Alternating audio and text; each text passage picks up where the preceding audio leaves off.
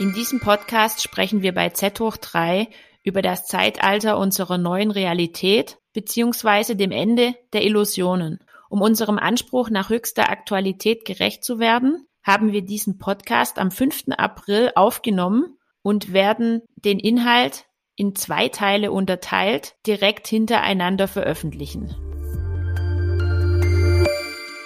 Hallo Klaus, hallo Eike. Ich würde sagen, ähm, in Anbetracht der aktuellen Situation verlieren wir heute gar keine Zeit, sondern steigen direkt ein. Trotzdem stellen wir uns natürlich noch mal kurz vor. Ich bin Mirja Eckert von The New aus Stuttgart und bin heute wieder im virtuellen Raum zusammen mit Klaus. Klaus Gourget von der Hochschule für Wirtschaft und Umwelt in Nürtingen-Geislingen. Und Eike Wenzel vom Institut für Trend- und Zukunftsforschung in Heidelberg. Eike und Klaus, Corona kann man nicht sagen, ist vorbei. Aber wir sind endlich an einem Punkt angekommen, wo die ganzen Einschränkungen, die wir im Alltag so erleben mussten, langsam zurückgefahren werden. Aber es ist kein Platz für Aufatmen, sondern ja, während wir gegen den Coronavirus jetzt lange Zeit gekämpft haben mit Masken, mit Impfungen, haben wir jetzt das Thema, dass wir Menschen gegen Menschen haben, die eine Krise auslösen. Es gibt steigende Food- und Energiepreise, aber noch viel schlimmer, Krieg und Tod da draußen. Und wir sprechen immer mehr auch in den Medien von einem Zeitalter der Krisen. Da würde ich gerne bei euch mal reinhorchen. Wie empfindet ihr die aktuelle Situation? Und ist es nicht mehr einfach nur die nächste Krise, sondern hängt es vielleicht irgendwie alles miteinander zusammen? Das ist, glaube ich, äh, kann man, glaube ich, nicht anders sehen, als dass wir in einem Zeitalter der Krisen uns befinden, auch nicht erst seit dem 24. Februar. Und dass das eben Mehrfachkrisen sind, die sich leider nicht ablösen und nacheinander kommen, sondern die sich jetzt aufeinander stapeln. Kann man, glaube ich, kann man das anders sehen, Eike? Kann man das anders sehen? Nee, also es gibt ja so äh, multimorbide Erkrankungen und unsere Gesellschaft leidet irgendwie an einer multimorbiden, also das heißt, es, es, es kommen viele Sachen zusammen und äh, die Wissenschaftler und Forscher, die in den letzten Jahren sich mit solchen Themen wie Nachhaltigkeit beschäftigt haben und Zukunftsentwürfe für die nächsten 10 bis 20 Jahre und dass, dass es vielleicht nicht mehr so weitergehen könnte äh, wie bisher, können sich in vielem bestätigt fühlen. Also wir könnten heute, ich habe das am Wochenende bei unseren Studenten, äh, haben wir das auch oft diskutiert. Wir könnten uns jetzt hinstellen, könnten sagen, also wir haben das ja schon, jetzt schaut doch mal auf die Trends, wir haben das ja schon immer gesagt, dass das und das passieren könnte und äh, könnten uns da ein bisschen bestätigt fühlen. Also was jetzt allerdings auch passiert ist, äh, was ich auch persönlich in meiner äh, Lebenszeit noch nicht erlebt habe, ist, dass äh, Politiker, die kürzlich noch in Regierungsverantwortung waren oder es gerade auch noch sind wie Steinmeier, aber auch Sigmar Gabriel äh, tatsächlich anfangen und sagen, das war damals ein schwerer Fehler.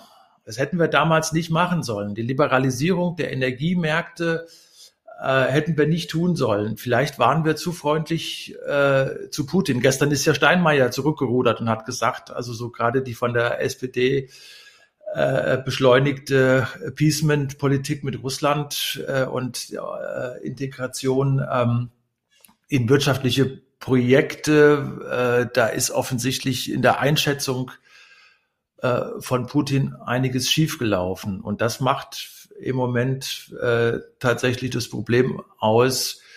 Äh, der Graf Lambsdorff hat am, am Samstag im, im Deutschlandfunk gesagt, äh, wir haben die unsere Sicherheitsbedürfnisse haben wir zu den USA outgesourced.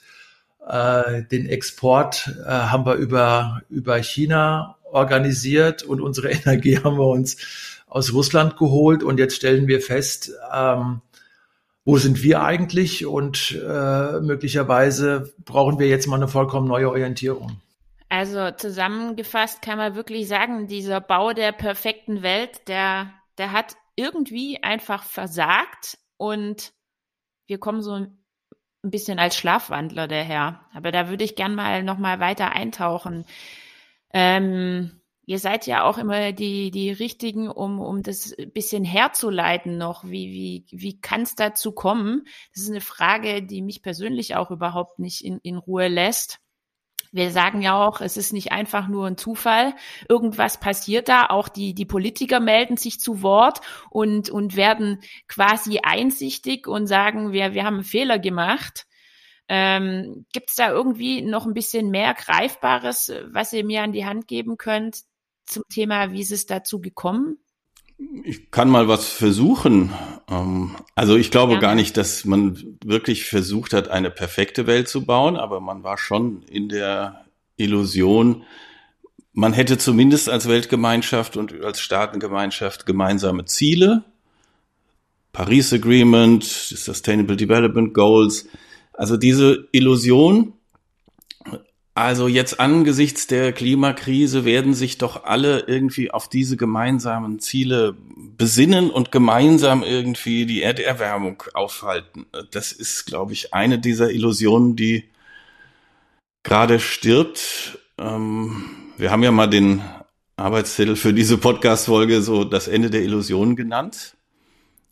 Und ähm, da gibt es, glaube ich, noch mehr, kommen wir vielleicht später nochmal drauf. Also in Anlehnung an Sigmund Freud, die Zukunft einer Illusion, das äh, berühmte Werk, das er mal geschrieben hat, damit meinte, mit der Illusion meinte er die Religion, die sich gegen jede Aufklärung, jede jeden rationale Vernunft am Leben erhält, weil Menschen eben gerne an etwas glauben, auch wenn das nicht ähm, evidenzbasiert ist, wie man heute sagen würde.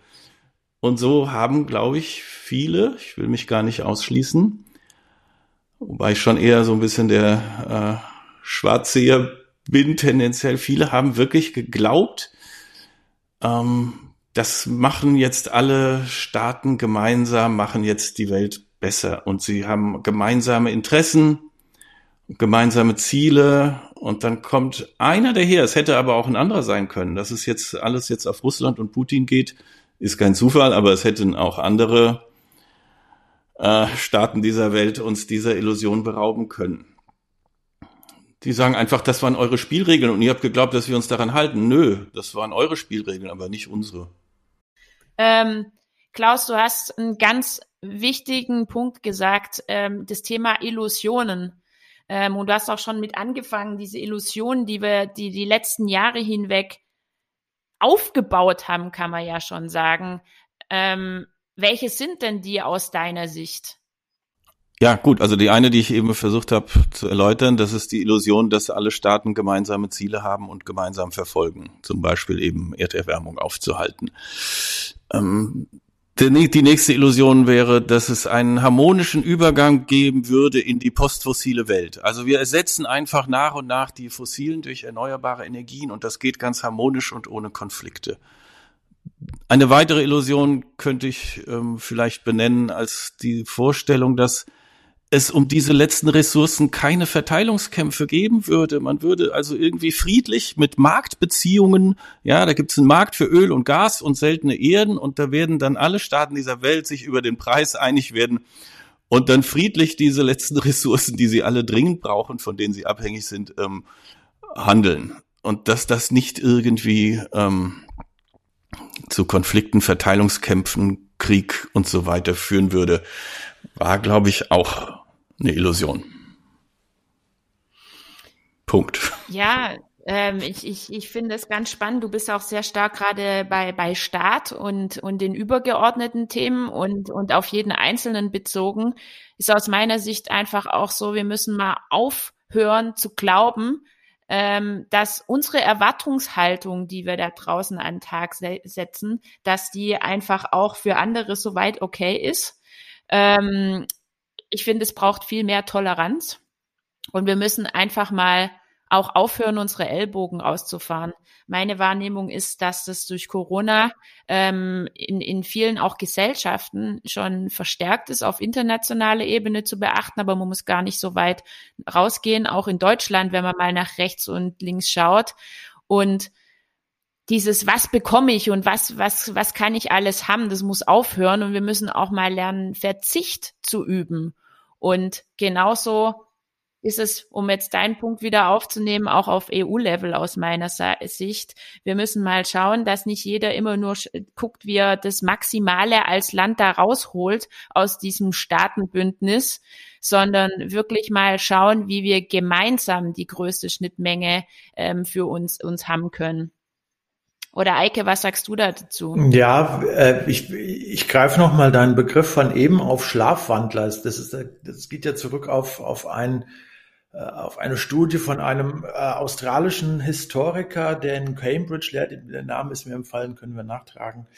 Äh, und der das äh, auf tausend Seiten nachweist als Experte für frühes 20. Jahrhundert und nachweist, wie sozusagen in Europa, äh, vor allen Dingen in Europa, äh, viele Politiker in den 20er, 30er Jahren dazu beigetragen haben, sozusagen an der großen Gefahr äh, des Nationalsozialismus von Adolf Hitler schlicht vorbeizugucken, das nicht ernst zu nehmen und äh, nur noch mal so zur um, um den Bezug zur Gegenwart herzustellen, äh, der, der Hitler-Stalin-Pakt, äh, es war ja sozusagen äh, ein Pakt äh, sozusagen der Nationalsozialisten mit, mit Stalin und Stalin hat daraus den, den Schluss gezogen, äh, wenn er so einen Pakt äh, besiegelt hat, dass, dass Hitler niemals so dämlich sein könnte und Russland angreifen würde, weil das, das würde hinten und vorne nicht funktionieren.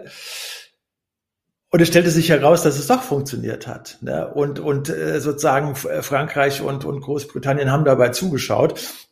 Also was er macht, ist, äh, dass, dass äh, er über fast tausend Seiten so darstellt, wie es Zeichen gibt, die man so, wenn man sich mit Trend beschäftigt, Trends beschäftigt, ja schon irgendwie wahrnehmen sollte. Also auch soziale, sozioökonomische Zeichen gibt, Entwicklungen gibt, äh, die man irgendwie wahrnehmen sollte und ernst nehmen sollte. Ähm, und ich glaube, äh, dieser Begriff ist wirklich wichtig, weil man kann feststellen, dass wir auch so ein bisschen schlafwandelnd durch die Gegend gegangen sind, äh, spätestens seit 2007, wo der äh, Putin äh, auf der Münchner Sicherheitskonferenz gesagt hat, also dass äh, Russland auseinandergefallen ist, das ist die größte Katastrophe des 21. Jahrhunderts.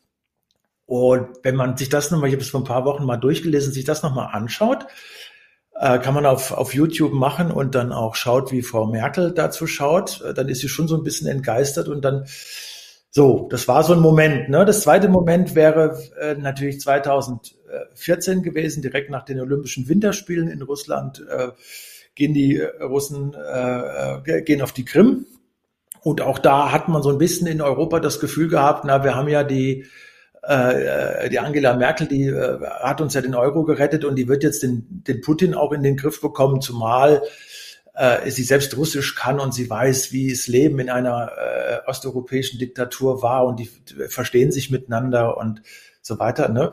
Und alles das hat uns so ein bisschen beruhigt, in, in Sicherheit gewogen und dann fing das 2014, 2015 äh, äh, mit den Fake News an und dann hat man sich gefragt, wo kommen die denn her und was passiert denn da mit den, mit den Fake News?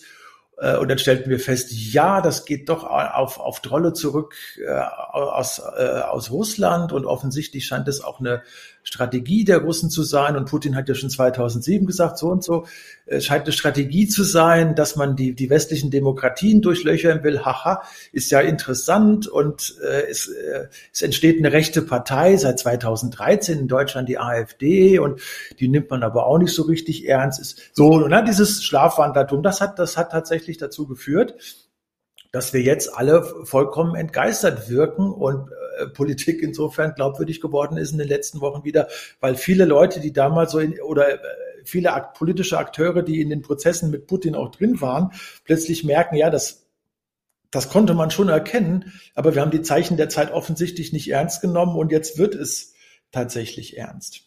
Eike, ja. was du gerade so gesagt hast, dieses Thema, ja, es ist immer mehr Einsicht da, wir hätten Dinge früher erkennen können, etc. Ich bin mal ganz so gemein, wenn wir über Illusionen sprechen, dann habe ich mich ehrlich gesagt auch damit abgefunden und muss sagen, wir müssen einfach auch erkennen, dass die Mehrheit der Menschen nicht unbedingt intelligent ist, beziehungsweise vielleicht auch ähm, den Schwerpunkt, wenn es um Umsicht geht, Vorausschauen, ähm, Dinge frühzeitig zu erkennen und diese Dringlichkeit vielleicht auch nicht so als wichtig und stark empfinden, ja, ja wie ähm, ich es mir wünschen würde. Ja, ja, ja, also was man vielleicht noch hinzufügen müsste, das ist, glaube ich, für unseren Zusammenhang ganz wichtig, diese, diese Face, äh, Fake News Geschichte und was, was im Grunde nach 1989 passiert ist. Äh, nach 1989 ist das Ende der Geschichte von Fukuyama äh, äh, sozusagen verkündet worden. Also jetzt hat der Westen gesiegt. Wir gehen jetzt in eine neoliberale Wirtschaftsordnung und äh, jetzt wird alles gut. Jetzt haben wir das System, was wir in den nächsten Jahren brauchen. Ähm, auch für mich war, äh, war interessant in den letzten Jahren erst, also sagen wir mal so, seit, ja, seit dieser Fake News Debatte 2015 äh, zu erkennen. Und das, das habe ich gelesen über Historiker wie Timothy Schneider, äh, über, über äh, Historiker und, und Ökonomen aus Osteuropa, dass ja das, was nach 1989 passiert ist, dass wir sozusagen äh, bis an Russlands Grenzen äh, unsere EU erweitert haben und davon ausgegangen sind, dass das der allein selig machende Prozess ist und dass der auch alle zufriedenstellen wird.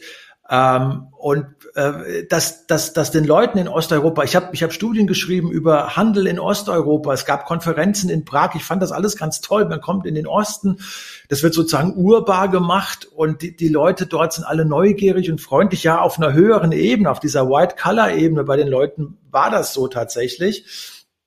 Aber was sich jetzt rausstellt und was sich so seit 2015 in der Literatur schon auch finden lässt aus Osteuropa ist tatsächlich, dass die Menschen dort sich bevormundet gefühlt haben und dass die diese Wende, äh, wo wir sagten, jetzt wird alles toll und ihr müsst nur das nachmachen, was wir machen oder müsst am besten noch ein bisschen Leapfrogging machen, also ein paar schlechte Prozesse, dass ihr vielleicht nicht so viele Autos kauft und anders im Handel euch verhaltet, anders ein und dann ist das super, ne? Äh, und das ist alles nicht, das ist alles nicht der Fall gewesen. Und nicht zufällig sind ja dann dadurch auch äh, solche Figuren wie Orban und diese Rechtsorientierung in Polen entstanden. Also Polen ist ein riesiges Land, ich glaube 40 Millionen Einwohner.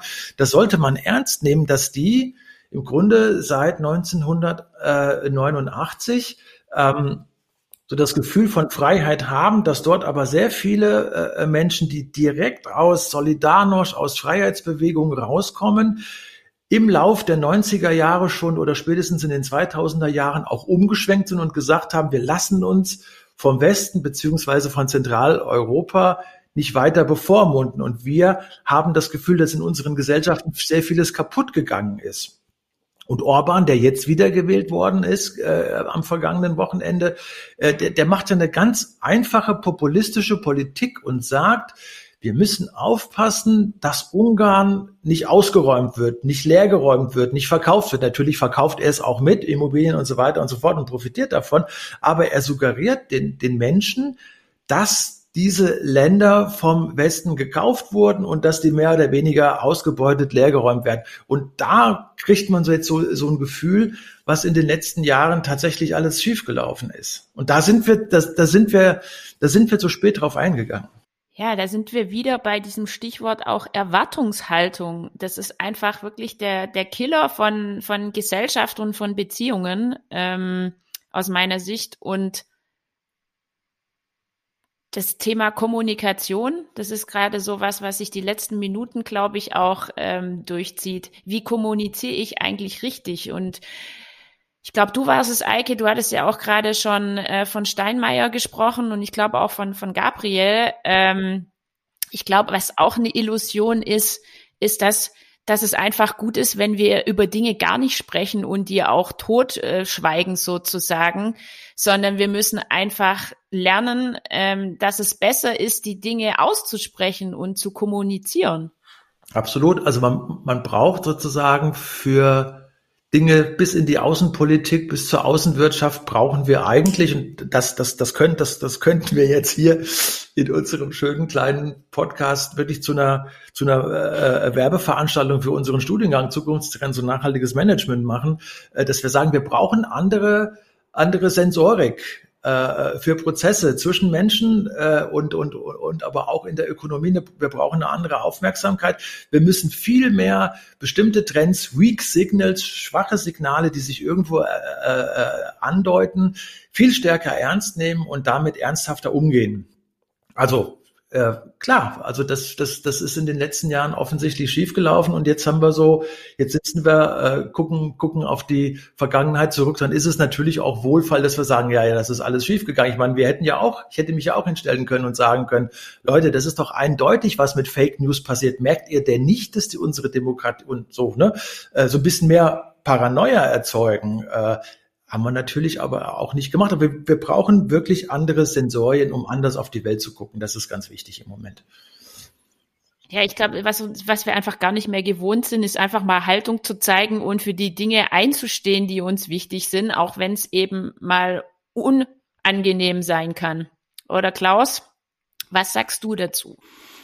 Na, mir ist eingefallen gerade als ähm, erst dachte ich, was, jetzt redet sie von Kommunikation, aber eine vorbildliche, und die hat er dann in den Social Media auch das verdiente Lob gekriegt, ist tatsächlich Robert Habeck, der, wie ich es noch nie von einem Politiker gehört habe, ich kann mich jedenfalls nicht erinnern, mit, mit drastischer Ehrlichkeit bei Markus Lanz ähm, ich hätte es nicht gesehen, wenn es nicht irgendwie auf LinkedIn gepostet worden wäre gesagt hat, was hier eigentlich äh, Sache ist. Und das heißt nämlich, ähm, unser gesamter Alltagskonsum ist schmutzig. Und das ist nicht nur diese Abhängigkeit von Öl und Gas. Man hat ihm ja jetzt vorgeworfen, was machst du denn als Grüner da in Katar und bettest dir da irgendwie irgendwelche Gasfässer zusammen?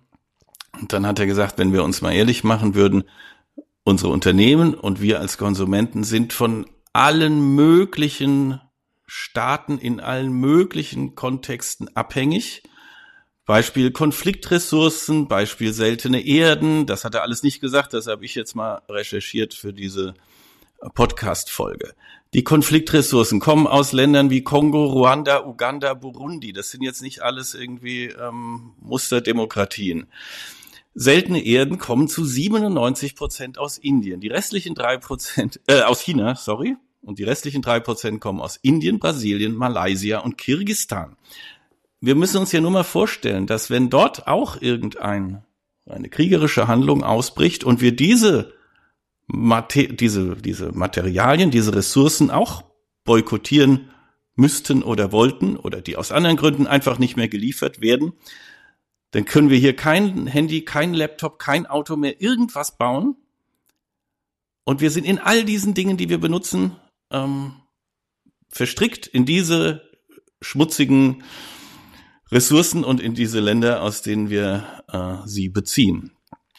Und das ist eine Art von Kommunikation und eine Ehrlichkeit, da hat, glaube ich, nicht nur Markus Lanz kurz gezuckt. Ähm, aber ja, damit fängt's an. Wenn wir uns das mal klar machen, dann werden wir auch relativ schnell feststellen, jetzt ist es Putin und das Öl und Gas. Das kann als nächstes aber was anderes sein. Dieses gesamte Art zu wirtschaften, zu produzieren und zu konsumieren macht uns in vielfältiger Form abhängig von solchen Strukturen, über die wir uns nicht freuen können. Also ich sag's jetzt mal ganz dramatisch, wir, wir steuern quasi auf einen Abgrund zu, wenn man so möchte. Ähm, wir haben das jetzt mal so grob angekratzt, das Ganze. Aber weg von den Illusionen. Was, was haben wir denn für konkrete Optionen, dass wir jetzt das Ruder noch rumreißen? Weg von dieser Mentalität, jeden das Seine, mir das meiste und einfach nicht mehr so weitermachen, haben wir eigentlich aus meiner Sicht ja auch ohne den, den, den stattfindenden Krieg gar nicht so schlecht jetzt angefangen mit der neuen Regierung und, und haben die, haben uns eigentlich angefangen, in der Gesellschaft neue Wege aufzuzeigen und auch zu leben. Ja, die, F die, die FDP äh, scheint sich neue, neue Wege aufzuzeigen. Also ich habe vor drei Jahren mal einen bösen eine böse Kolumne über Christian Lindner geschrieben und äh, da ging es damals darum, dass, dass der doch mehr Auto fahren möchte und, und Diesel gut findet, weil das eine deutsche Erfindung ist und ein Steak essen möchte. Äh, das muss man, muss man sich auch mal, mal klar machen, wenn wir sagen, dass, also ich, ich sehe ja schon äh, jetzt von, von der Ukraine-Krise, vom äh, Russland-Krieg äh, abgesehen, äh, schon auch äh, in der Ampel eine eine große Chance. Äh, aber vor allen Dingen auch die, die wird nur darin bestehen, wenn die Politik aus der momentanen Situation lernt äh, und dass, dass Politik nicht das, das Vehikel von äh, wirtschaftlichen Lobbygruppen mehr sein darf, dass Politik sich tatsächlich ernst machen muss und ernster wieder der Begriff kommunizieren muss mit den Menschen und das wirklich auf Augenhöhe tut. Robert Habeck hat noch etwas sehr Bemerkenswertes in der letzten Woche gesagt. Äh, also er ist ja immerhin sozusagen der Ur-Ur-Urenkel von Ludwig Erhard, also sozusagen der, der Minister, der die soziale Marktwirtschaft äh, mitentworfen hat. Und äh, äh Robert Habeck ist sozusagen der, der äh, neueste Nachfolger von ihm. Und Robert Habeck hat gesagt, ja, äh, was, was wird auf, auf die Frage, was wird aus der aktuellen Lage? Was, was wird aus Deutschland? Was wird in den nächsten Jahren passieren? Er sagt, ja, wir müssen uns klar machen, dass wir in der aktuellen Situation mit großer Wahrscheinlichkeit ärmer werden. Also sozusagen der Ur-Ur-Urenkel von Ludwig Erhard sagt, wir werden ärmer.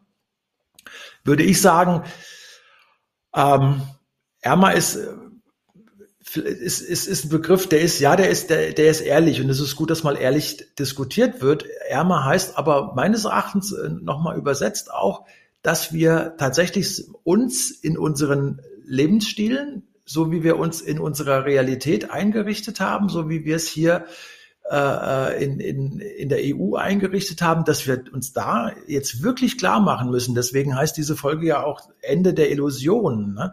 dass wir uns klar machen müssen, dass, dass wir im Moment an diesem Punkt sind.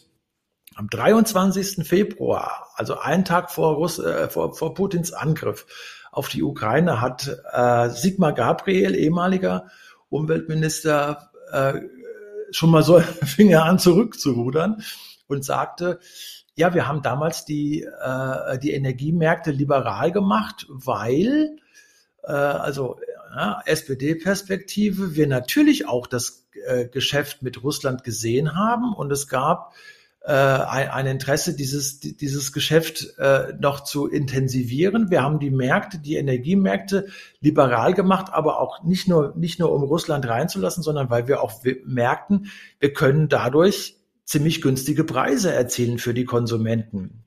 Und ich glaube, oder ich stelle das jetzt okay, ich fange dich mal ein bisschen ein, ja. aber was konkret ähm, haben wir denn jetzt für Optionen? Wir müssen, ja, wir müssen, wir müssen uns klar machen, Optionen haben wir, gar keine Frage, aber wir müssen uns klar machen, dass wir aus einer, aus einer Situation kommen. Also ganz kurz noch von mir.